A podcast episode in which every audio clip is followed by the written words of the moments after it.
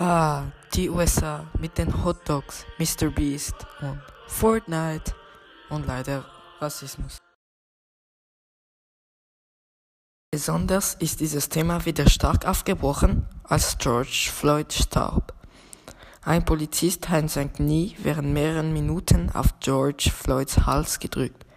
George Floyd sagte mehrmals, I can breathe, aber der Polizist dachte wahrscheinlich, und als er starb, aber sie mussten begründen, warum er gestorben ist, und er sagte, er hätte sich gewehrt. Natürlich log er und man kann es mit den Videokameras beweisen. Nach mehreren Demonstrationen auf den Straßen hat sich das Gericht entschieden, ihn ins Gefängnis zu schicken. Ich habe euch ein bisschen über äh, George Floyds Tod erklärt. Äh, jetzt werde ich äh, den Tulsa-Massaker erklären. Und ja, das ist eine der schlimmsten Massaker, was es je gegeben hat. Ein anderes tragisches Geschehen passierte in Tulsa im Jahre 1921. Im Lift war eine 17-jährige weiße Frau und ein 19-jähriger Afroamerikaner. Der Afroamerikaner wollte zur Toilette gehen und stolperte unabsichtlich über ihren Fuß. Sie rief dann die Polizei an und behauptete, der Mann hätte sie vergewaltigt. Er wurde gefangen und ins Gefängnis geschickt.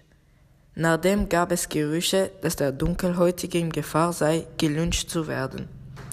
Eine Gruppe bewaffneter Afroamerikaner kam zur Polizeistation, um den Lynchversuch zu verhindern. Es begann eine Konfrontation zwischen Weiße und Afroamerikaner. Zehn Weiße und zwei Dunkelhäutige sterben.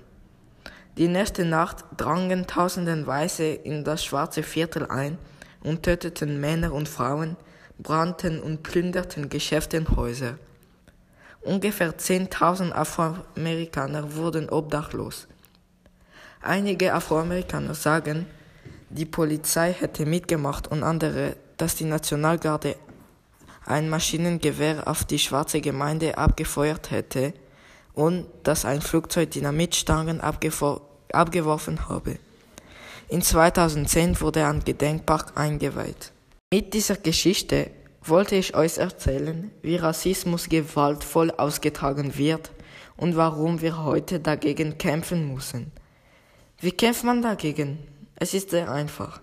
Auch wenn es keine Demonstrationen gibt, sollte man auf den sozialen Medien rassistische Posts melden.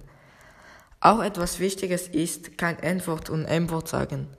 Okay, es ist schwierig, nicht Mohrenkopf zu sagen, weil man es immer gesagt hat.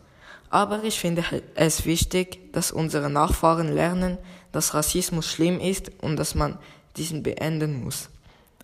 Wenn jeder einzelne rassistische Post meldet, auf rassistische Äußerungen reagiert, auf seine Sprache achtet und die anderen lehrt, wie man darauf reagiert oder wie man gegen Rassismus umgehen kann, wird es keinen Rassismus mehr geben. So, das war äh, für dieser Podcast. Äh, danke, dass Sie zugehört haben und auf Wiedersehen.